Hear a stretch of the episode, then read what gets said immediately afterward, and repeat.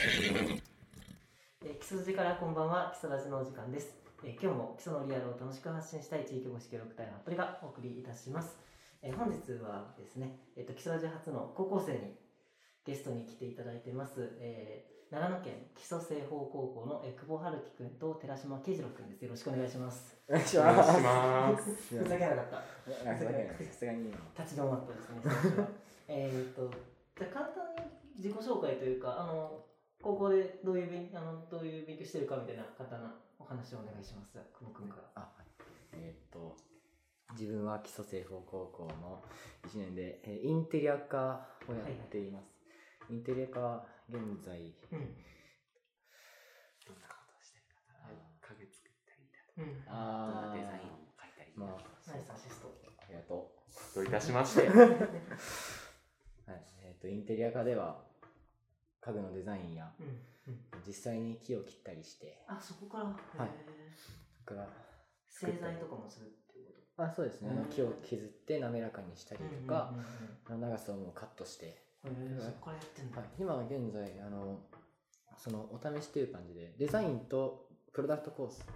ザインコースとプロダクトコースっていうのに分かれあそインテてリア科の中で分かれてて、デザインする人とそのものを作るっていうのはがい、はいはいでで自分はプロダクトにいるんですけど、うんなんかその本棚と小物のなんかおしゃれな棚を作っはたいりみたいなへで目標が実際に売れるみたいなー感なじるほどをはいやっていますとはいやっていまありすがとうございますじゃあえっ、と次寺島君えっと、僕は、まあ、西方高校の、えー森林環境科にいまして、で、森林環境科に基本的には、その、農業だとか林業だとか、うんあとまあ、ちょっと牧畜のことをやったりだとかしています。で、まあ、1年生の間は、まあ、基本的には林業をちょっとで、農業をちょっとで、あと、溶接だとか、溶接天井クレーンだとかっていうそのちょっとした工業的なことをえーやらせてもらってます。でまあ、えー農業はまあ基礎の伝統的な野菜を育てるみうんたいうんうなんこともやってまして最近だとその赤かぶですねを育ててでそれを漬物にしてすんき作ったりだとかもしてまえーす。すぐに作っ作ってるんだどうでしたつてか作って、うあんまだ作っ今つけてる最中でまあまだ食べてな食べたいんこでとはあする食べたこともないです。あへえじゃあ楽しいですね はいへー酸っぱいよ、へめえちゃ。くちゃ酸っぱい乳酸菌的な。独特だよねなんかあれ以外ではなかなか食べない はいなんか、そう。あん、あん、あんな、なんか、感じのものは。 ない全然ないうんよそいってなるほど食わない、全然。えで、えっと、2人ともなんか今西方高校1年生ということで、でえっとまあだから寺島さんはまだ寸期も食べたことないということでこの春に長野市からはい基礎にやってきたということで1はい年生、そうだからそういう意味でも基礎でも基礎も1年生ー、はい。ということでそうするといろいろやっぱ新しいことも多いですよね はい。長野市から基礎来たんで、その、川の綺麗さに驚きましたあね。ーあの長野市を主に通ってる千曲川だとかはいはいはいはい犀川だとか、もう本当にクソでかい川で、 クソデカ川でもうすごい濁ってるような。残ってるへーはいあのたまになんかちょあちょっと綺麗だなみたいなところもありますけどうんうんうん基本的にはその本当木曽川みたいな緑色の透明感のある川とは全然違ってるそうなんだ感じだ感じで本当にうわ川綺麗ってなうんる、うんうんあとあの山がすごいですよねああここまで来てるよねもう谷にすぐすぐ、そうすぐだね。もう上見ればすぐ山があるみ たいなもうそのなんかもう全体的に自然が綺麗でまあそうですよね驚きましたね、でまあ、大桑に住んでいるということで、まあそう、大桑のね、川も綺麗で、やっぱ山も近い、はい本当になんか山の中に、なんとか住んでるみたいなはいあ感じでね、人っていうのは。はい、ということで今日はこのお二人に、えー、とゲストで来ていただいてます。よろしくお願いしおま願す。いしますで、えー、とこの間まであのフラット基礎でやっていたあのサトラボという、まあ、実践プログラムに、まあ、見学というかねあの、すごい熱心に参加されてた2人で、まあ、ぜひあのサトラボについてどうだったのかとかあとは、まあ、あの高校でやってる、まあ、そういう探究学習のことだとかあとはもっと広くその基礎持ちのこととか自身の進路についてどう思ってますみたいなことを、まあ、やっぱ初めての高校生なんで、今の高校生がどういうことを考えているのかみたいなことを、まあ、いろいろ聞けたらと思ってますので、よろしくお願いします。お願いしお願いしまます。ということで、先に、そうね、聖望高校ってどんなところって聞いてもどうですわかりますね。1年生がなんかて。珍しい珍しいです。あ、そう、やっぱり1年いてそう感じるんだ。ははいなんか他の校舎がの構造うも、んあの、口の字といいうんうんますか、うんうん。その、なかなか、口の字の校舎なんて全然見なくて、中中庭がある中庭、中は庭あるよね。い。その中庭をその、囲うなようにんねか。囲うように校舎が立ってて、うんうん最初見た時え、面白いなって。確かに。あ普通はバーンとこう横にあってはい前にブランドみたいな、はい。ー確かうちもそうだったの確かあれって一周回れるんだよね一周回れますうねんうんうんで5階がちょっとだけあるんですよ半分だけみたいな、なんかこう、ニョキって、そのだから口の字の、口のここみたいになってる側面がニョキえー、ってそいうれは感何があるのそこそこは普通に教室があったり、う教ん室あって、であとまあそこ一応5階の上に屋上があってそこ上がればその天文ドームって言って、あはすごいじゃないですかうんそれもだから理科とかで使うのああえっと今は多分基本的には天文部があでも部使がってま使っすてるへえちょっと部活の話になったんですけど部活はあ自分は軽音部キャやっンてでます楽器はギターですねどどんながどんな曲弾くんですか最近の最近はあのそろそろクリスマスライブをやるんですけど、えー、西方高校であ西方高校でえーいいねいいね、うんでもまだあのコロナ なんであの生徒しか来てあなーあいで生徒の保護者とかなんでで最近はそのバックナンバーとか弾いあた、いいですあね。似合うね。えりありがとうございますギターされてて。ギえ、ターすそごいれはあれなの、西方高校のいいつやるというか、なんかそのきクリスマスライブみたいな日があるああります毎年だと思いまの。あ、すだから、えっ、と、軽音部、吹奏楽もある。あありますあと合唱部あーあー、あーあー、なんですねそうか、そうか、合唱部もあるんだ。合唱部そもそもの話だけど、はい西方高校ってみ全部で何人ぐらいー 1, 一年生は何人1年生でも4組は31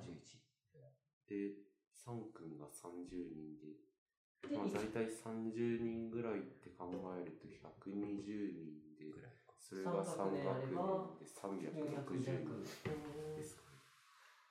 そっか、で、そもそも、えっ、と、ごめんなさい、えだから360人いて、1組、2組、3組、4組やって、1組、2組が、えっ、と、えっ、と1組が理数科理数で科で、 2組が普通科でで34組でインテリア科と数理環境ががごちゃ混ぜになってるあーで、全部で1学年120人ぐらい追ってってことが、全部でそうか、360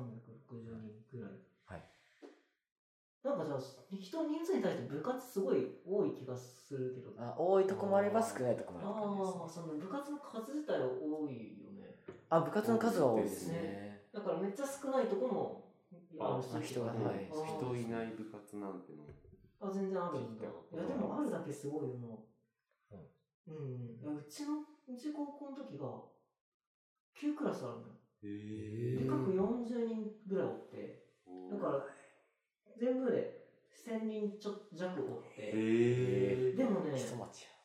本当だよ本当だよ本当だよや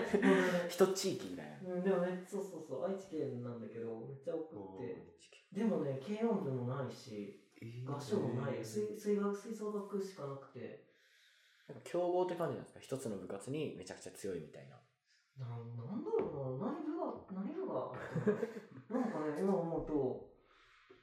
えじゃあなんか個性的この学校にしかない個性的な部みたいなのそうだよね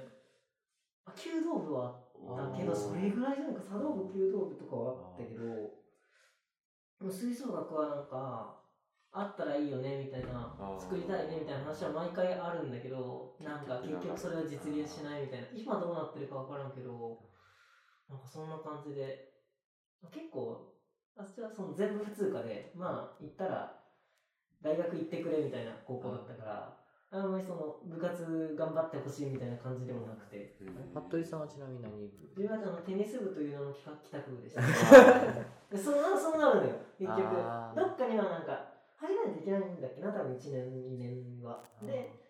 それでテニス部入ってでもめちゃくそ人いるからあまあ、帰宅部したり、あと、あの、 部室で麻雀やったり。ー麻雀部あの麻雀部そうだからそう、テニス部の中に麻雀部があって、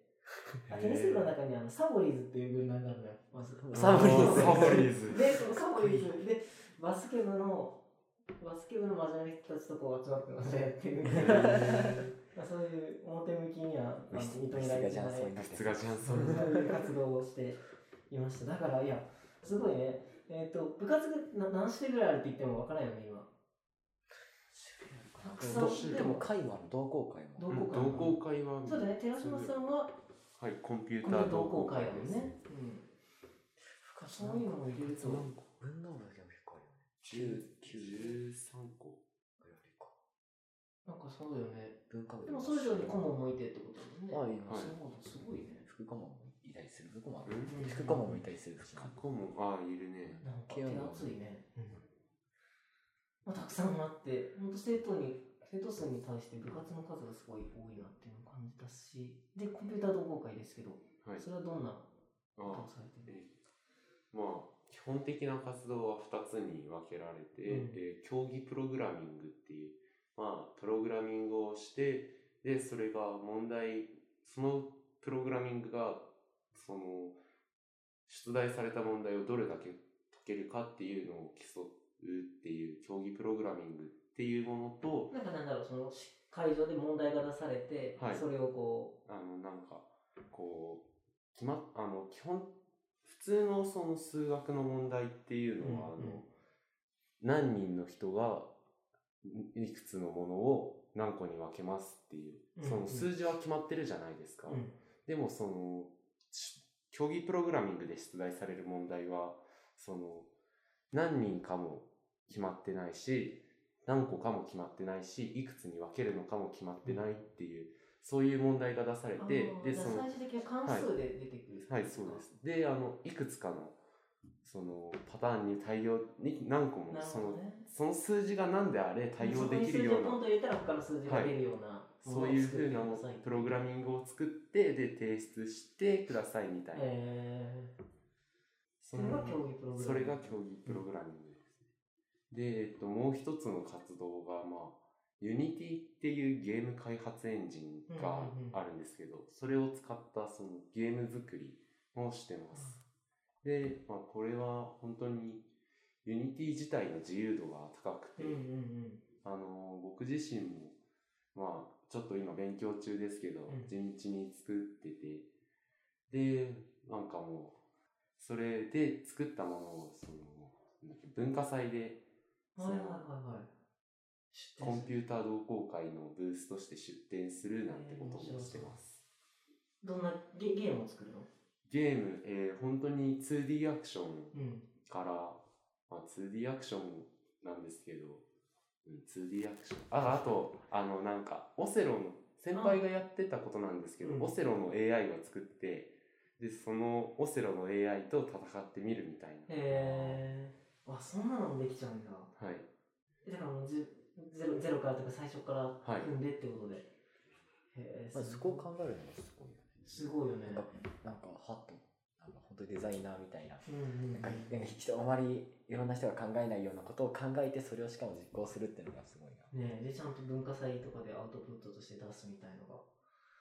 やったことないのなんかうちも数学部っていうのはあってあったけどでもそれは多分帰宅部に近い系の部活だったような気がするからなんかそうやって成果成果物として出せるのがいいよねなんか美術部みたいにねあれは絵が絵とかなんか用意できましたっていうのと同じようにこう最後アウトプットで出てくるっていうのはすごいやっててだから、えっと、寺島さんはそのユニティの方をやはっい。やてるというこってとなんま。ですすね、なんか文化祭がいっぱいあるのか文化祭の展示とかがいっぱいあるんですよだかうんら、うんうあのん文化部も多いからそうだよね文化祭でいっぱい展示があって結構見回る場所も多かったりして、えー文化祭はもう今年は終わってますよね。あ終わってますその終わってますコロナのあれで外からあの人は来なあかこれったなけいかどっ。たです生徒の保護者うんうんうん。と一人、丸一一人、日かけてって感じ。 2日2日、前夜祭を、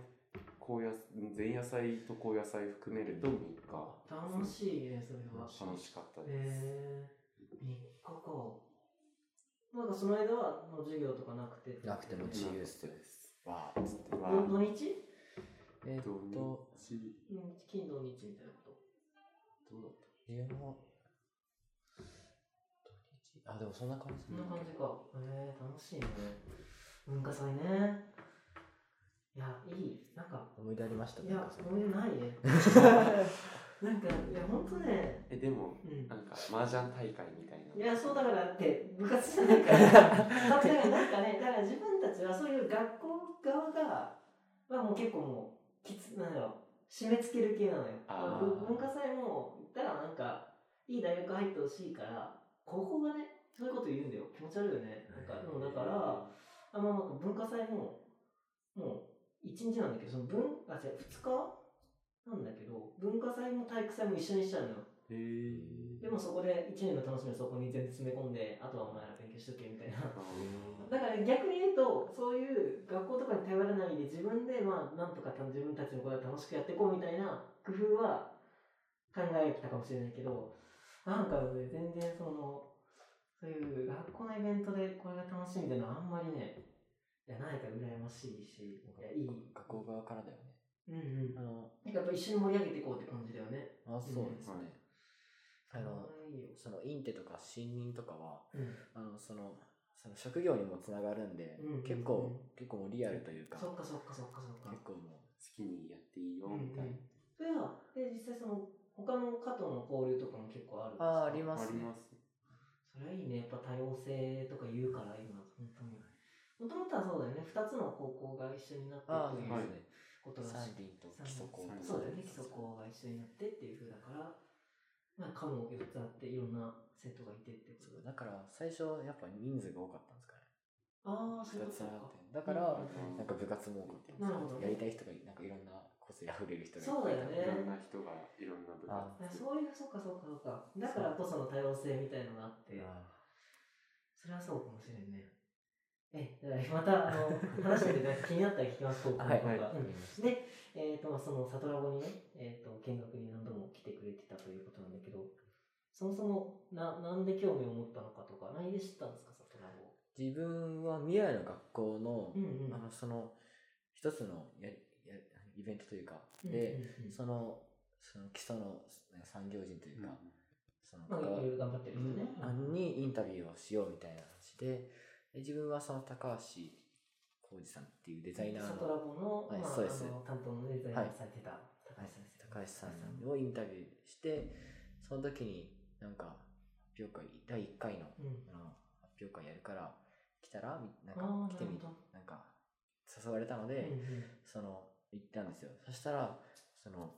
あの人ちょうど岸名さんとか勝野木材さんとかあ、のだから去年のだ。はい去年のです、うんうんうんで見てなんかすげえ面白いなって思えって去ます年のってことは中中学校いや高校ですねだから今年のいつぐらいでやったあそっかそっかインタビュー自体は夏休み中ああ、そっかそっか。だから夏休み終わってからの時にそのイベントがあったんですよ。そっか今年の夏かはいあれん去年の里ラボはそうだよねもうはい発表会自体はだからすでに終わってたけど、はいその里ラボから生まれたこうプロジェクトにちょっと来てみたらっていう感はいじでそうで呼すばれて、であ、すごい面白くて、なるほど、うんうん今そのまま、あの、年もやるぞっていう話で第2回から参加すなるほどってあよくわかりまはすいじゃあちょっとせっかく今その話になったちょっと未来の学校のことについてですけどちょっとちょっと高校を代表して未来の学校とは学校とは何未来の学校とはいいよどうどう思ってるかでいいよ、うんすっげえ楽しい。なかなかうんその普通に学校生活を送ってる中だと、うんうんその地域の人とのその地域を発展させようとしてる人との交流っていうのは、それこそあの自分からこうそういう施設だとかうんに行かない限りは、まあ、確かにねあん大まり人ないっていうともう先生だけみたいな風だけど、その未来の学校っていうのはだから、えー、と基礎でいろいろやってる人やってる人たたちちのところがに来てくれ来てお話でをそれでお話を聞けるっていうなかなかできない経験が、そうだねでインタビューもしに行くっていう感じで、だから、あの、中学では考えないような、うんうんなんか、その、ちゃんと大人の人の話を聞くというか、なるほどねあのなんか、しかも普通の人じゃないような、なんか、うんうんいい意味で、その、うんそうだね普通の人じゃないようななんかうんうんすごいあの人とはまたなんかいろいろ考え方がすごい面白い人がちなみにどんな人が面白どんな人が来他にはどんな人が来てたりして、え特にどの人が面白かったとかありますかあのなんかどこだっけうん東京からあそーの多分ね東京のそのうんシェアハウスシェフハウスやってる人東京ではい和樹田さん和樹さんっていうが代表取り乱し役の取り乱し役取りし取り乱しちゃう人に絞らないんですそはのいシェアハウスのメンバーで、その企業作っちゃって、はいはいでそれでもう好き放題やっちゃえ みたいなは人なんか子供のいたずらみたいなすごいあの子供がなんか楽しめるようないなんか、そうそうもしなんか子供心があるようなやつを大人がなんか本気で大人の本気で僕のや力るっでていうあそれ楽しいねすごい面白い利益度外視でへーやりたいことをただひたすらにやるっていうう、んうん自分が特に面白いと思ったうんうのんは、あのしあの汁だけ担々麺を店で出すっていう汁だけ担々麺汁麺麺がないってはいこだから汁あの汁なし担々麺ってあるじゃとあなりいでますありますすかその逆の汁だけっていうのをなんかそれ出したっていうスープだけってことそうですよオンリーいいいいですかそれは大丈夫そいれ喧嘩やにでならないも割と好評だったらしすごい面白かくて、ったですスープとしていただくみたいなことだはかいら、へえ、うんうん、寺島さんはこの人面白かったと思いますか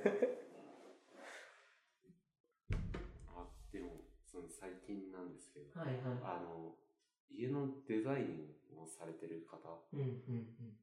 がまあなんか講師として来てくださって、うんでそれで本当にもういろんなその家のその間取りの変遷とかもお話ししてくださっあたりあはいはいはいあはいとはその本当にもう家の間取りは自由だみたいな感じのことを教えてくださって、であの実際にその生徒たちがそのお話を聞いてで自分の理想の家の間取りを書いてみるなんてこえー、いいねとやってみて、うんであの案外その自分ってあの家への間取りへのこういう思いとか規制が概念あるんだなっていう、あこれはこれだそうこれだこれはこれみたいなあこの部屋だだけはあってほしいみたいなね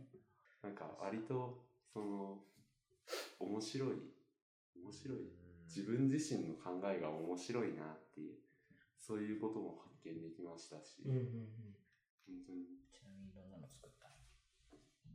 みんなで集まってワイワイできるだけどその自分個人のスペースもあるみたいうんああみんなで集まれる機会なんて全然ないですよねあの特にそう今は場所場所もないんですもんねうんでそのフリースペースみたいなところがあってなんだけちょっとプライベートもあるよみはいたいな、い、いですね、まあ、今本当何でもこうねもみんななんだろう何でも持てばいいっていう感じでもないもんねなんかもうシェアしてみんなで使うのはもうみんなで使って自分で大事なものは自分で持ってみたいな楽しいよねうんそういうなんか広い場所でバカやってさ気づいたら朝みたいなそうそうそうあねもう雑魚寝してみたいなあそれいい面ねこの辺にこの辺に白いやりたい いいですねそれはそれで夢が膨らむえっと、ちなみにその未来の学校というのは、えっと、1年、何、各学年でやってる。あ一1年間だけですねあ、じゃあ1年生だけ。 1年生だけあでで、えっと、その、学年まとめてって感じえっと34組うん。あ、だだけから1、2組はあるな。なちなみにはないんじゃないです数かはないか。じゃあ3、4組がどのぐらいの頻度でというか、え週に一回はい毎週火曜日火火曜曜日日火曜日に、1人その時に来てって感じ。だった1り回に何か来たりもする。だったり今なんか作品を作ったりみたいな基礎で基礎のものを作ったり基礎ものを作ったりとか基礎のなんか名産使ってイベントをやったりとかうんうんなんか自分がその基礎のものをなんか基礎を使って何かできないかっていうのをがサトラボの学生バージョ本ン当みだたいなよね。そうはいそう。だから聞いながらね、来てもらって、はいそういうことっていう話そそうやってますう、そういうことだよね。はいもうまさに言ってもらっちゃいましたけど。そうね。そういうサトラボでやってるようなことを高校の中で。で今じゃああれなんだ。えっ、と、もう12月になって、何かこう、プロダクトというか、形にしていこうみたいな段階ってこあと。はい、はい話を聞くで段階が終わってきて、こう、次は全部それで。そうそうい今あの次回に、うん。その中間発表をやるんですよはいはいはいはいいであのそうそうですねうん中間発表でそのそれぞれの国に分かれてやっていうんうんはい今考えていることをその形にしたいとか言葉にしてみんなに伝えて伝えるってことを今やって、あ大事だね、はい伝えるってことも結局大事だから、やっぱはいどんないいことを思っててもそれが伝わらないと動いていかないその人が人と一緒にね何かやるってなると伝えることって大事だと思うんですけどちちなみにどんなことをえっ、と、自分うはん、えっ、と、基礎の、なんか、ヒノキだったりとかうんうん、五木を使っすて、ごい使ってなんか、ウッドブロックっていう楽器を作りたいな。なんか、木琴みたいなことわからないあ、の、構造としては木魚みたいな感じなんですあよへ空ー洞があってみたいな。うんうんそれで、それは普通にあるんですけど、うんなんかデザイン、なんかもう、あれなんで、なんか郵便ポストの形にしたりとか、そう、ウッドブロックって四角い形なんですけど、うんうんうんそれをトラックの荷台に見せかけて、こう動かせるみたいでなも。叩くと面白いことはい、そうなんですよ。あの、その、大切にしてることが、うんうんその、なんか小さい子供とかでも楽しめるようなっていう話なんで、その、そういうトラックみたいな形だと、こう動かせるし、そうだね叩けるみたいな感じなだんで。からおもちゃにもなるし楽器にもなるみたいなだからそういうので。走らせて叩いて遊べるはい、あそうですい。やすごいですねちなみに寺島さんはえー、と僕はその基礎せっかく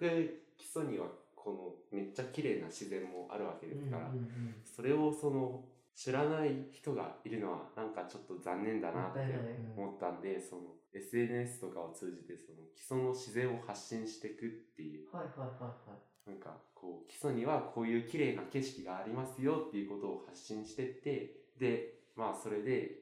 あわよくば基礎に興味を持ってくれた人が、うんその観光客だとかあるいは移住者としてその基礎に来てくれるっていう、はいはいそんなこともやってますそれは何の SNS アカウント作っ SNS アカウントを作ってですねあもうもうなんかやってるああまあまあまだあんま動いてませんけどあそうなんだそういうのでゲーム作ってもいいじゃん。ちょうどプログラミングな、プログラミングやってんだから。ああえ基礎谷基礎谷を歩くゲーム基礎に歩いたり、うんうんそれでね、そういうギミあック、ーなんかいろんなギミックあったら面白いよね。あ、なんかそのウェイポイントを設置したりして、こう、訪れたら、なんか実績解除みたいなで、あああーそうリアルと連動する系あその写真が公開されて、でこういう写真ですよみたいうな。んうんでいいね、ありでがともう。いいなんかね実際にそういう、なんかそこを歩いたらみたいな、実際に歩いてみてっても面白い。そしたらおとちゃんと訪れる人もいるわけだし、あの、中山道を歩いたりとか、うんうんうんそれも面それ白はいい。いね最近なんか歩いて、それがお金に貯まったりとか、そういう。ありますありますやるからうんそういうアプリ作っても面白いかうもん。うんへえ面白い。この未来の学校としてはとりあえず1年生で姉妹になって来年からこうこういうのなんか的なのはあったりするの、まだ聞いてないん聞いで。てないでわすかんないね。です。まあ、そもそも今年からだもんねこれが未来の学校がはい。自はい自体がね、はいだからそうだよねまだ来年どうなるかは神のまあ味噌汁。なので 聖望高校に期待というかはい感じですねでもそのなんか聖望高校そういうのを頑張っていく学校みたいのになんか県から指定が持ってたらしくて、へえでそれの一環でそうそう始まったって聞いてるから、まうあ、んだから来年もなんかやるかもしれないね。ということで、そうちょうどじゃあ未来の学校についてもいろいろ聞いて、だからまあ未来の学校で、その、サトラボの、えっと、先生と会って、興味持ってきてっていう風だったんですけど、どうでしたサトラボ、まずサトラボの方来てみて。すっごなんか、すごい勉強になったというか、んた めになりましたね。ああの、なんか、やっぱ、自分のクソ小さい脳では考えられないような、かなんか、すごい、なんか、あ、そういうデザインもあるのか、みたいな考えがあったりして、すげえ、なんか、えーって思うことがいっぱいありましたなん。か、た、た例えば。なんか、あの、なんか、あの、その石と、うんあの木を組み合わせて、うんはいはいはい。照明スタンドを作るっていう、あれがあって、で、そこで、なんか、基礎にはこんな石があるのかとか、うんなんか実際組み合わせてるのを見てなんかマッチしてたりとか、うんうんうんうんうんでもふもうそこら辺にあるじゃないですか石とかあるもうよじもうすぐ見るじゃないですか、なんかそれをそれになんかそれをちゃんと見てるというか,、うんなんか当たり前すぎて通り過ぎてるようなものをなんか普通だったら通り過ぎるようなものをなんかしっかりと、光を当てて、はいこうデザインにしてるっていう、はい、照明スタンドだけ。だけ光を当てる。別に言われた別にうまくやってるわけじゃ ないで えーとそういうことでで、はいまあじゃあ勉強になったでも結構じゃあそれはあの未来の学校の方のその活動にもちょっはいとそうで生もきてきてる、生きてきてますねはいはいはいで寺島さんはサトラボは最サトラボは最初終回のその展示会みたいなのがあって、はいそれはいに、まあその春樹くんに誘われうんうんうてん参加してみただけなんですけうど、んその話聞いた時に、うんその基礎の土を使って土器を作るっていうああ、うんうんうえん。な何それ面白そうっちなてみにこの基礎ラジだとその前多分ねこれの前々回に出ていただいててあそうなんですか面白いよね奥野さんメキシコいそうそうそうそうメキシコそうメキシコなんでかあのラジオの後もいろいろ喋ったけどやっぱりメキシコのやばい話とかが面白いよねうんうんあでその基礎の土を使って武器を土器を作られててうん面白そうって言って思いその誘われて実際に行ってみてああの蔵蔵はいで釜焼きを見に行った見にどうかを見に行きましたあはいでそのちょうど掘り出しではいうんでその釜から出てきたものあの割れちゃったものとかもあったんですけど、本当にもうそのちゃんとした土器みたいなうんうんうんこれもっと大きくすればその美術館とか博物館とかに飾られてるあの縄文土器とかになるんじゃないのっていうレベルの本当にもう綺麗な土器を見せていただいて、でもうなんかこれ頑張ればもう昔のものの再現とかも簡単にできるんじゃないかなだからなんだろう意外と簡単だって驚きって感じその言ったらまあ、ねなんていうんだろう DIY だもんねあの釜も再現これこのなんか外見的なレベルで再現できるなら、その大量生産とかもしちゃって、うんうんうんそのお土産としてなるほどねその売り出して食うなんてこともできるんじゃないかなっていう、でも普通に天神とかでも普通になんか自分も欲しいぐらいのちゃんとしてるようなばっかかっこよくできてるよはいね、なんかっかこそうよそうそうあの外の庭みたいな庭でこうバーッと焼いて、うん、あれも頑張って作ってねあの外暑くなるようにはできててっていうものだけど確かになんかねああいういつもはこういう出来上がったものしか見ないからどそれがねどういう設備ででき作られてるのかっていうのは生で見ることはないもんねなかなでなんかか焼くのも初めて見てですよね、まさか土を掘ってやるといはや思ういやいや、そんな90 99%の大人見たこともないで、そのまま死んでいくからね、いやそれを見てるっていうのは。え、あのさ、畑の土を持ってって焼いてもらったっていうのあは、初めてですそうあの自分のそのあの日吉の葉土を持ってってやったもあ今日持ってくればよかったあ、持あってきてもらえばよかった。そうだ。でどうどうですか、今は。なんか、あれでしょ、とマグマみたいになってあ溶けちゃったんですよなんかあのハンバーグみたいになっちゃっ そうただ。縄文のハンバーグ縄文ハンバーまグ、あ今うちの玄関に置いてあります置物よ。置物になってますまあいいよね、それでも置物として こう活躍して30年後ぐらいにねあの縄文のヴィーナスとかに並ぶレベルの ものマグマハンバー グ。縄文のヴィーナス縄文のハンバー グ何に使われてたんだって うん飾ってもらえてま したね、博物館に。それは面白いそんなこんなで、えっ、と、で、里ラボ今年、まあ、えー見てみてってことだけど、どうなんかそあとそこでやってる大人たちどうでしたちょっと斜めな質問だけど。なんかすげえなあの意外性の塊みたいはあはあは自あなんか分こうい何う人かいるじゃん。な、はいその、そういう人たちが一緒にみんな違うことやるっていう、結構面白い空間だったと思うんだけど。なんかすごいあのすごい思ったのが、ん。なんかかっちりしてなくてなんかみんなゆるゆるでやってすごい、なんかこっちも緊変に緊張せずに、うん。うん。あの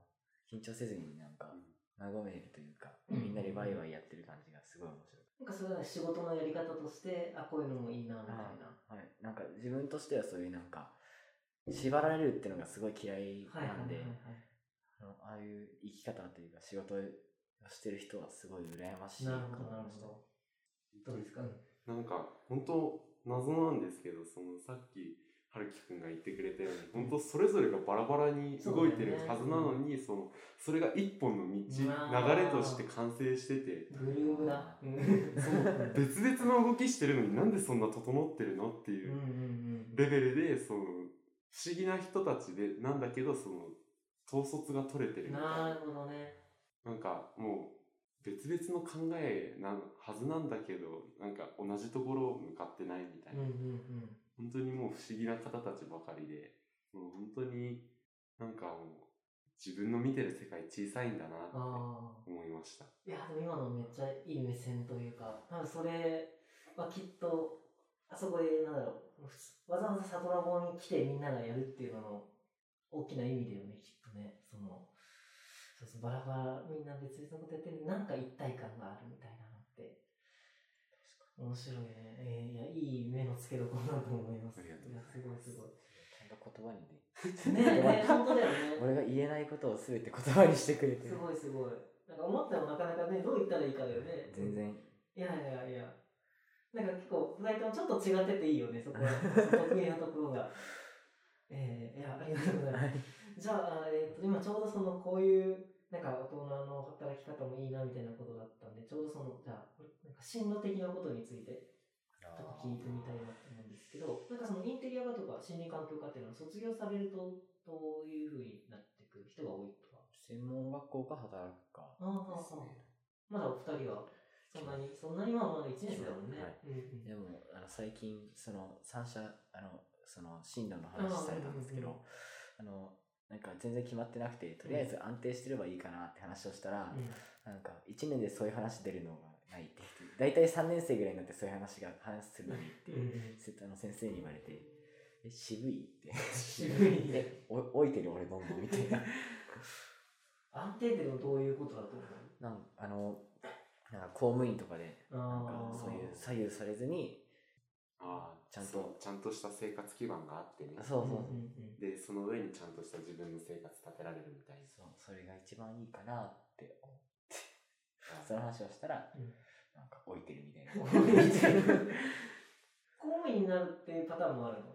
どうなの。ん勉で強すかねするんだよね、きっと公務員試験でも。でも森林は公務員とうかんもあ公るんじゃないです務員かね、ああ、そっかそっか、林林業業家みたみたいいななん。で一応あるにはありますけど、なんか本当になんだろう不思議なんですよあの僕自身はその安定してた方がいいなって思ってるんですけど、その心の心ではそのなんか不安定な方に行きたがるみたいなああそのあえ、てその自分のやりたいことの方へ行くみたいなうんあのそれが安定してないっていうのも分かってるはずなんですけど、うんその安定した方に行きたくないみたいな、うんそんな感じがあっまあ、て、生本当き物ってそうだよね、そのやっぱり生きる生きる生きるかどうか、やっぱりね死んだらダメなので、安定を求めるっていうのはすごい大事だけど、一方ででもやりたいこととかもあってっていうことだよね。すごいいい言語化が上手なんだよね。ありがとうございまなすんかいやそうそう、でもそういうもんだと思うんだ けど、分けてほしいよいやなんかねきっとね、それは自分の思うには自分を知るっていうことだと思うんだよね。まあ、まあ、まだ1年生だからね、これから2年、3年で。だから結局その自分が人と比べて何が好きなのかとか、何が得意なのかっていうのが分かると、いた今はその不安定に、なんか好きなことをやるっていうのは不安定とかリスクとかに見えるかもしれないけど、いやでも、これは自分は人と比べて好き、情熱があるとか、得意っていうのが分かってれば、多分それはリスクじゃないと思うんだよね、きっとね。だから例えば、一番わかるよね。一番選手。 ああの人も、あの人はもう高校の時からもう自分はプロになるって、もう自分で決めてて、でずっとこう、野球の練習ばっかしてて、じゃあプロ野球選手なんてそんな、外の人から言ったらさ、そのプロ野球なんて不安定な、ね、仕事だよね、みたいなこと言うけど、でも、一応本人は、いや、自分はこういう練習をこんだけやっていけば、絶対じゃあプロに行けるっていうのが分かってるから、もう、多分一郎からしたらそれは別に不安定な道じゃなくて、あ自分のやりたいことをその先にねただやってるだけみたいなことでやっぱりねそういう自分を自分がそうそう何ができてとか自分をしてるっていうことをやるとまあリスクが減るよねでそうした結果その不安定だったもの不安定に見えてたものがそうでもないよねみたいなことがあってくると思うしそうそうそうだからね不安その不安定になりゃいいってもんじゃないんだけど自分を知るとそういう不安定に見えてたものも不安定じゃなくなるかもしれないしでもっていうのはあるかもなっていうのは見てて思うしだしそのでじゃあどうやって自分を知るかっていうとやっぱりいろんな人を見るっていうことだよねそういういろんな変な不思議な大人をたくさん見てあここは自分と違うなとかここちょっと自分と似てるなとかこの人と比べて自分はこうだなとかなんかやっぱりそうやってね人と比べないとやっぱり足が速いかとか分からんじゃんみんなタイム測るから自分は足速い遅いとか分かるからそういう比べたりいろんな人知るとか見るとかっていうのがすごいうんなんか進路とかね大事だよなって自分は今になってるだからね思うんだけどなんかそういうのをさその高校にいながらとかあとそういうこういう街のね街で変な大人たちがやってる変なイベントに出てきてあの見ることができるっていうのはすごい貴貴重なかあの経験だと思うし、なんかその辺もぜひねどんどんやってって、またじゃあ、あれですね、さんなんか進路のこととか考えるようになったらまた出てきてもらって、もうなんかで逆にさ、この方がこの今日のやつを聞いて、あ、あの時は言ってたなみたいな、振り返れるのも若かったな若かったなみたいな、それも面白そうで、ですね、うんうん。まあでもね、そんなもんで、いやというかね、考えてるだけで偉いと思うもん。自分本当に何も、何もなかったから、うん。いやいや、ぜひ、いろいろな人に会って、あの、面白いことをしてみてください。はいまあ、だしね、高校生というか、学生の間は、あの、失敗し放題やから、あたくさんう、んそうそう。でも大事だと思うよ。ただで失敗しとくっていうのはね、あの、社会出てると、失敗ししちゃいけないっていうことがあったりするから、ただで失敗できるうちにたくさんしといて、将来に備えるみたいなのはすごい大事だと思うし、っていうことで、まあ、こんな、こんな説教みたいなことしてみたらすじない。いやでもダ メだね、ダメだね。あの、ちょっとおっさんになってきていや全然ためになる話ですよダメありでがすたいです。はいじゃあ逆にですね、休みの日の話とかを。はい。あうんえっと、まあ、当たり前だけど、高校月から金まで。はいはいだから、金と休みの日とかどういうことをしているのかなという素朴な疑問の。ゲームか読書ですねゲームから読書、あ、なんか正反対、あるんだ。ゲームは何やるのスイッチスイッチだったり携帯だったりですかあ今だと何やるんですか自分はもう集まる動物のあ森 とか集まりやったりスマブラやったりあ、そうだよね、その辺はね。寺島さん。いや、本当に、なんかも書き物う、休日、あ、書き物、書き物、あ、あ何を書くの、なんか、うん。その、友達の中で、その、うん。 TRPG っていう、まあ、すごいマイナーなものなんですけど、まあ、その、みんなで、うん。まあ、最近だと変わってきてるんですけど、まあ、最初はみんなで机囲んで、はいで、その、ルールブックっていう、その、本に書かれたうん。ルールがルールをそのゲームの決まりが書かれた本がありまして、でまあその本の中のその世界観だとか、うんそのゲームシステムとかに沿って作られたまあストーリーを、うんそのプレイヤーっていう人たちがその自分で自分のなんだろうこうまあその自分のその普通の RPG っていうのはその話のストーリーが決まってるじゃないですか。でもその TRPG は本当 RPG の原点みたいな感じなんですけど、うん。その RPG とは全然違っててそのプレイヤーが自分の好きなルートに行けるみたいへえ。なからもう本当 TRPG っていうのは、うんその RPG はあるじゃないドラゴンクエストとか、はいはいはいあはい。れをテーブルの上でやるんですよだからうんあのゲームとかじゃなくてそのもじゃあリアルで何人か。う、そうなんですよだからうん、あの、ゲームをな動かすき、ままあ、ああ、のゲームマスターっていんううんうん人がいてでその人がは進めていく話があってでそれのそのプレイヤーたちはそなりのきる話のそうなるほど話の登場人物になりきってでその自分のそのなんだろう好きなルートを自分で考えてうん選んでいくっていうことをしてであと RPG とかってそのダメージはランダムな数字で出されるじゃないですかでもそこをその TRPG だとそのプレイヤーがサイコロを振って、うんその数字が出てその出た数字に従って例えば情報が出たりだとあかー例えば敵にダメージイベンをトが起きるんだ。はい、そんな感じでイベントが起きてでさらにそのイベントで手に入れた情報だとか出来事だとか、そういうのに従ってそのプレイヤーがまた自分からルートを探してそこを選はいんで、はいはいで進んでいくっていうまあそんな感じのゲームが、まあ、TRPG で、うんうんこれがな何人ぐらいやる自由なんですよあ何人でもいけるんですよよあのもうあのシナリオを作るのがその一人の人なんであほうほの本当にだからああのゲームでいう透明な壁みたいなのがないんですよううん制限がないんでうん何してもいいんですよだから無制限に遊べて、うんであの本当に例えばその RPG は一人で遊ぶうんのが普通じゃないですかまあ最近だとそのまあいろんな MMORPG だとかっていうのが出てきましたけど、あの TRPG だと本当に1人からその頑張れば100人までとかうんへえ何人でもできるんですよ、まあ、うんうん100人だとさすがにあの全然回っそてこなのいそのゲームマスターの脳みそパンクするはいとあーまあさすがにちょっと100人までは無理かなっていう感じなんですけど、うん本当でにも無その制限だよね普段は何人ぐらいやってる普段はも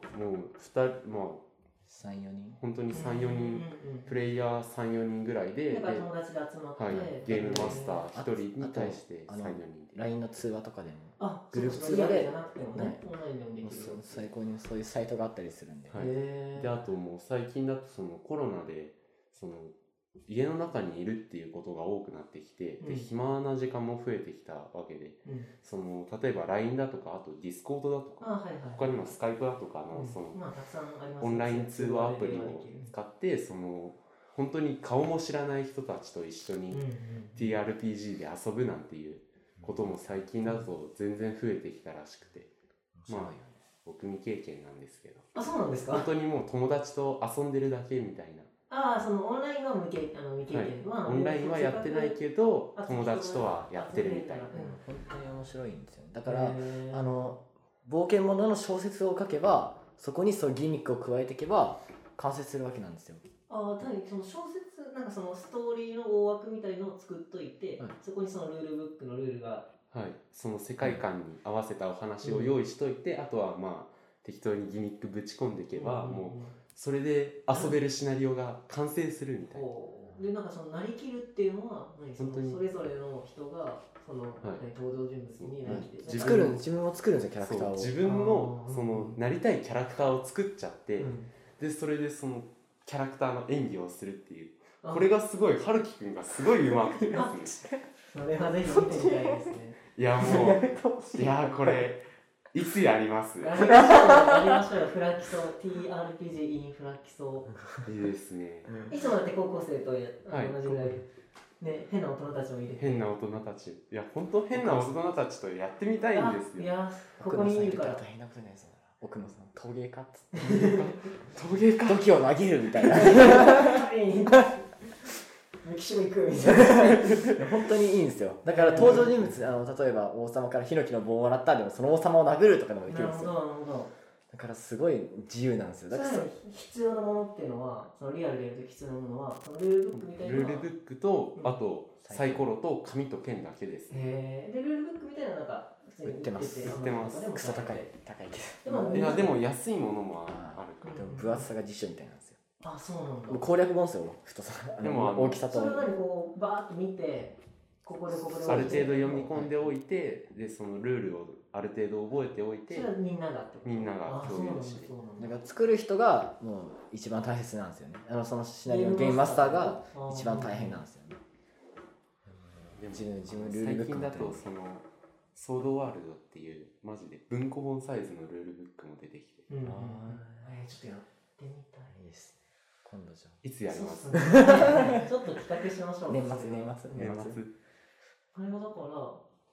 時間的にはどんぐらいかかる時間的にはもう本当にそのものによりけりですね、うんうんうん例えばその1時間でサクッと終わるシナリオもあれば、えー本当にもう23日かけてやり続けるっていうすごい長いものなるもほどねあります一回もう休日一日使ってやったことがあるんででもめっちゃ楽しいね最後ね眠くなって一人寝落ちしま したよ寝落ちしちゃってだから一人も気絶したっていう設あ定をしなるほどてそれすら決め込 めるいえーいやさあまずそうだなんかサクッとめのやつをちょっとやってみてね、はいうんうんいいんじゃないですかそれはだからもう布教するときは基本的にサクッとめのうん、うん、まずはね本当にあ持ってたりするのそういうのああ一応その自分でそのサクッとできるものはうん書いてたり、あそっあかそとうはだねそのルールブックを作るってことからあルールブックは僕もうは売本っ当てるんです売っててあはいでそのルールブックを元にしてそのサクッとできるものををはい、自分で書いたり、あとはでそもの普通にあの普通に何でしたっけあの普通に売ってるというか、うんあのあったりもするんですよウェブシで調ナリオべたら出てきたりするんですシよナリオも売ってそたりもうすシるナリオも普通に売られてたりもするし、うんあうんと書いたりもするってこと書いたりもするし、あとインターネット上に普通に公開されてるシナリオもあって、それに沿ってやればもうあのすぐできるんですよなるほどなるほどもうひろあのなんか急にやりたくなったなってなった時に、そのインターネットから拾ってきて、あとはまあ仲間を集めればもううんうん誰でも簡単にできるっていう、誰とでも最初にやったのはそうなんですよ、へあのもう自分が電車乗り遅れてやる暇だなと思ってやることないなあの机の下からニョニョニョって出てきて うんあるよーってそうゆるゆる受けできてでみんなあの呼び読み込んでやるけど書いてないからその携帯出してインターネットで調べたもん、あのみんながキャラ自分のキャラクター作ってる間に、自分はそのインターネットでシナリオを探してき探て、ねでそれを読み込んでるっていうあのうんまず本当最初はあのどういうシナリオかっていうのをそのゲームマスターが理解してないと全然できないああんだでからつまり書いた人はイコール理解してるからゲーム差できるよっていうことだ、であの拾ってきたものはちゃんと読んでおいて、うんうんでそれでまあ本当に意外なことをするとうんうんそのこの後のゲームの影響にどれだけ出るのかがわあの分からない状態でそれやられるとうんどうすればいいか分からないんで、まずはそのどういう風な流れのものなのかっていうのを確認しておくっていうめっちゃ大変そうだやっけたどな面あ白そのうか鍵穴を普通の穴と勘違いしてずっと覗いてたりし ましたようんそしたらあのであそれそこれれ鍵じゃあ穴がないから爆破しようみたいな 私ロケラン持ってるよみたいな 怒りましたもん めちゃくちゃやるな鍵穴だって言ってんでしょって開けろってでも本当にうまいんですよ俳優 がちょっといやいいですねあの最近一人一人三役やりましたまたあのちょそれはぜひ企画にしましょうせっかくなんで面白いみんなみんな喜ぶようんうんまあやるときは呼んでくだ さいなんかややぜひやってゲームマスターであれやる問題になるからー多分やってもらってやってそうまあ確かに持ってるんで本はそうそうそうだからあのねイベントの組み方とかはまずなんかあのサトラボの運あの違うあのフラット基礎の運営でやってみるとかもありですよねみんな来るよいや本当奇想天外なことが起こりそうで面白そうで面白そうでもう本当やってみたいんですけどなかなか人が集まらないいやいややりましょうだから呼び込むんでそれをやるしかね えそのルールブック読むのは、はいあのあらかじめやっといてもらうとかはできる、ああできますねあまあルールブックはもうあるんでそれに沿ってシナリオ書くだけでいいんでなるほどねあの例えばそのゲームをやる前にうんこういうルールですよっていうのをあらかじめ伝えておくってこともできますしああそうかそうかそのゲームの世界観をプレイヤーにあらかじめ知っておいてもらいたないるほどねっていう時のためにそのルールブックを読んでおいてもらうっていうああだからそれはもしイベントとしてやるならイベントの前にそのはいそれだけ配っといてちょっとこれ読んできてねみたいなでキャラクターもあのそこの書く欄もプリント配っといて、うんうんそこにそのキャラクターも作っとけば、もうすぐ見てできるあーその場で作る必要がパなッいじゃあまたちょっとそれもく詳しいやり方とか詰めましょうパッパッとはいいやいや本当にすごいいいよ多分みんな来ると思うしキャラクターキャラクター作るのすごい楽しいですあのキャラクターの設定といかやいいね思いもよらぬことがあだのからこういうのがねあのこう喋ってこあう撮るっていうのは面白いんだよねじゃあ休みの日というとはい TRPG やらなんやらありますねやりますねすごい楽しいうんうんうんあと部活はいつもは学校の後って感じなの放課後放課後にやってますで休みの日 TRPG やってとやったりとかえ楽しいっすよー、楽しいですねじゃあそりゃあの TRPG ってあの神話とかであーも元にしたりするんでうんうんシマーと元にしたりその実際にあるゲームを TRPG に落とし込むっていうあつ森とか熱盛りもですし終わりが見えない RPG とは そのもう本当にもういろんなゲームその RPG ゲームの根幹に TRPG があるんで、うんうんうんそれが RPG になったっていうわけなんでそのうん RPG を TRPG にすることもできるんですよ、ああそっかそこだから RP TRPG をこうちょっとこはい、うこうなんだろうそう道を決めたのが RPG だからそこからその仕切りを取ってやるとはい自然とそうするともう自へ然と TRPG になるえ自分もあの小説のそのホラー小説のやつを今書いたりもして、あぜひやりましょうすごい楽しい書くのいやすごいじゃんすげえやるじゃんこれも話もしたい本当にもうあの私が育てましたって先生が語るんで育てられ師匠ましとた弟子とで師匠これですじゃあ師これ匠から基礎にもたくさん弟子を作っていきましょうはいはいでそれはそれではい提案としていや一番話したいめちゃめちゃ良かったよね。こういう話があるからね、いいんだよね。こうやってこう、あんま決めずに適当に喋るというのが楽しいところで。えー、じゃあ、そうですね。これも実践型プログラムということで、はい TRPG インフラ基礎を、またそれもよろしくお願いしはいまお願いしますす。じゃあ、あー 随分話はその盛り上がってですけど、最後にですね、はい、めっちゃ広い話ですけど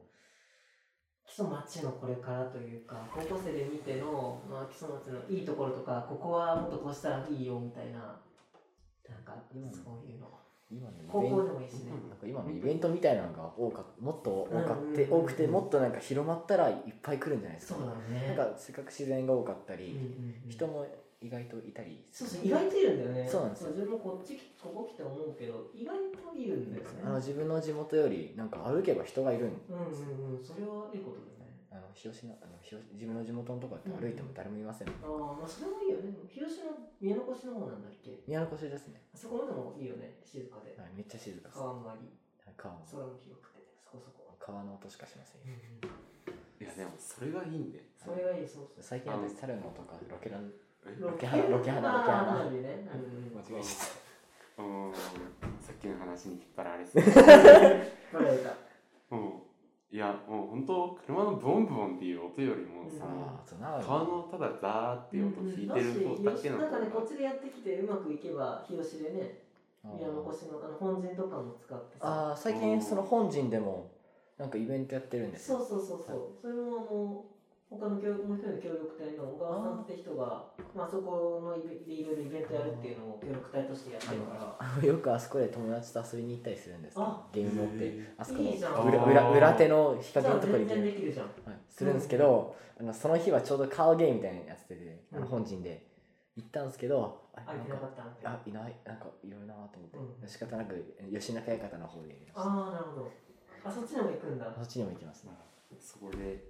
例えばみんなでサイコロ持ち寄ってなんかね、吉中でシナリオ作ってね。吉中のシナリオ作ればいいじゃんやるしかねねちょっと売れるよ、じゃあ、もう。えいや確かにいやそう認知されてないんですよさだしされよあの吉中が認知されてないのびっくりしたんですよ、あそ自分源の吉中もう全然認知した友恵御前と吉中ってう。うんうん。聞いたら知らないって言っいてや、自分でこっち来てからよ。名前は知ってるああど詳うしいいう話があんまりうんそうだよね。なんか知らないっていう人がいてうん。基礎地域にみたいなまあでもうん後から聞いたら長野からって言って、そうねああそういうことかってなったんですけどすごいびっくりしてそういうの作れるね。あまり認知されてうんうん。あはい確かに今度そ俺んのち泊まり込みでさ作泊るまり込みで作りに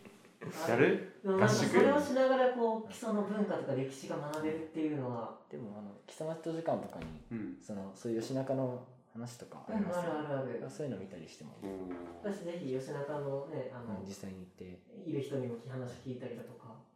200円払うけど帰りあれでも基礎持つ人は入いらんと思うよああそうなんですか、うん自分の前そうそうこの間そのあそこの管理やってる人と話したらへそーう基礎町住民はそう無料だってそううんなんかじゃあ今度行こうんぜひあそこも面白いいいとこでしょうはういいい綺と麗こにあなっのて自分はあのその前の方は入ったことないんですあよああはいの新しくなってからその小学校の時の見学でなるほどあの怖かったです あの人形もう目が死んだ人形がこっちを見てくるんですよなんか今は随分明るくなってさ結構あのはいあの都会的なそうなんですよインスタでちょっと中身な中見たんですけそうどなんだそうなんえだこんな綺麗なのってそ思うってそうあれはそう基礎町町民はただだからあじゃあぜひ日もっと来やすくいくといいよ はいうんよし行こう今日帰ったら行こ早速いってらっしゃい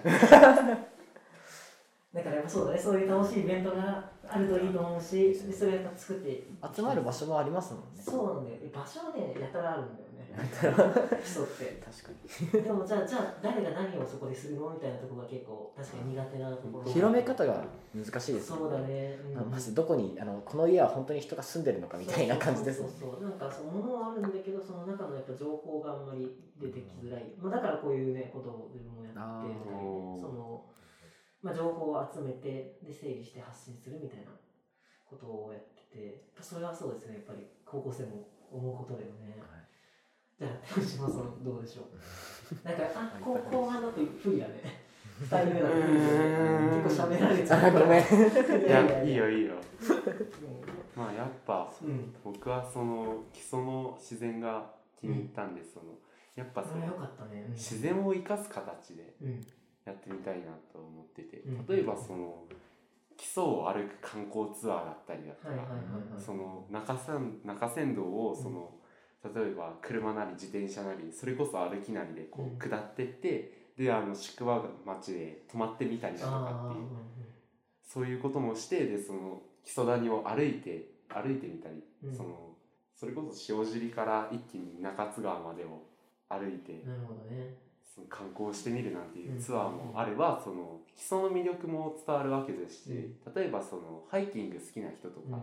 そういう人たちとかも来るかもしれませんし、本当にもうその自然を生かした形ではいはいやはいれはばも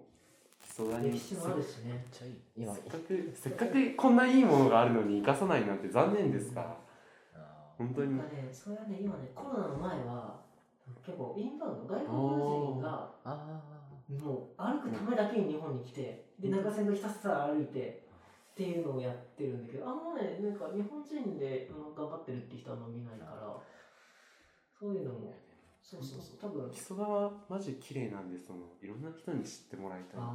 か今思ったのがさ、今 TRPG 戻るけどさー、んあの、こう、なんあかーなる集ほど団ねで歩いて、なるほそのどねそれを見て、その、そそこの泊まり先でみんなでシナリオ書くってのすげえそん楽しなそこともう。できるな。 TRPG 広がるな。ちょっと広がるね。例えばその今の話からつなげると、その例えばその主催のそのなんだろうリーダーみたいな人がうんその木曽谷出身の人で,、うんでそのあらかじめその泊まる場所のそれそこの場所に関することをあらかじめかいそのシナリオを書いといて、はいはいはい、でその観光してで観光した後にその場所に関するシナリオを、ま、実際にやってみてでさらに理解力をなるほど理解度を深めるなんていでうも分かるよねでそういう話聞いて、うんそのそれやっていや実際に行けるよねでそこのなんか例えばそこの泊まり先でその話があったら、うんそういう歴史があるよって言ったら実際にもうちょじゃうどあ今から行こうぜって、ねえねえちょうど今日やったとこ今日見たところじゃんみたいな。そう写真撮ってよこれみたいなできるってい没入感が、うよりあそうよよりよりきますよねまあでもあのイメージが湧きますうよね、ん、場所本の当にね TRPG ってジャンル自体がだいぶマイナーなんでそうなんですよなんでだろうね。本当に面白い多分お金かかって場所もなくて人が集まんないからじゃないですか、であもーでも、あれですうよ、んあのルールブックっていうのはもうそれ自体がそのゲームのハードみたいなそれこそプレステ5みたいなへー役割も持ってるんうでんあとはちょっそとおの金かかるけど、それ買っちゃえばってことよね。はい、うんあの圧倒的にそのプレステ4とかプレステ5だとか任天堂スイッチだとか買うよりもその、うんルールブックあのもう1万円まあマジ高いのか超えてきますけど基本1万円以下で済むんですよ、うんうんなんでそのなんかうんもなるうほどね。そう本って思うと高いかもしれんけど、はい、そのゲームのハードだって思え、ばもうすごい安くて、うんあのでそのゲームのカセットってなる、うんそのシナリオも自分で作れちゃ自う分で作れるしインターネットに無料でも公開されてるし本当だね、最強じゃん。本当最強なのになんで流行らないんだよ本当だね難しいかあのあー自分はあの持ってるんですよ小さいやつだってねうんあののびのび TRPG っていうあのボードゲームがも自分持ってるんですけど、うんはいはいあのこういうなんかすごいガチって感じじゃなくてすごい楽にできるんですよ、うんだからそのゲームマスターとプレイヤーでなんかこうこう回してやるんですようんでしかもそのシナリオもできてるんですようんでこのカードめくってそのシナリオ通りに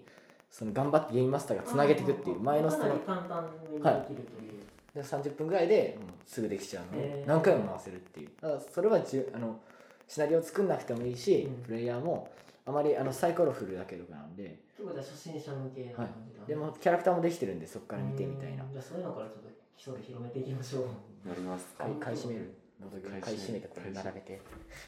やるか、えうん、たまーにまでも、たそうだね、またちょっと相談しましょう。はい、じゃあ、なんか TRPG に始まり TRPG に終わりましたが、まあなんかでも、そうだね、盛り上げ方にも、やっぱ逆に自分たちがそういうね基礎でなんかしたいなと思っても、その TRPG というアイデアには多分一生たどり着かなかったから、逆にそうそうそういう、ね、休みの日やってることからこう、実はそういうところにアイデアが埋まってたりするということが大変、うん、面白かったし、いやこれは本当にやっていけると思うので、またやりましょうね。はいこの後ちょっと話もいしたやいとも思ういます。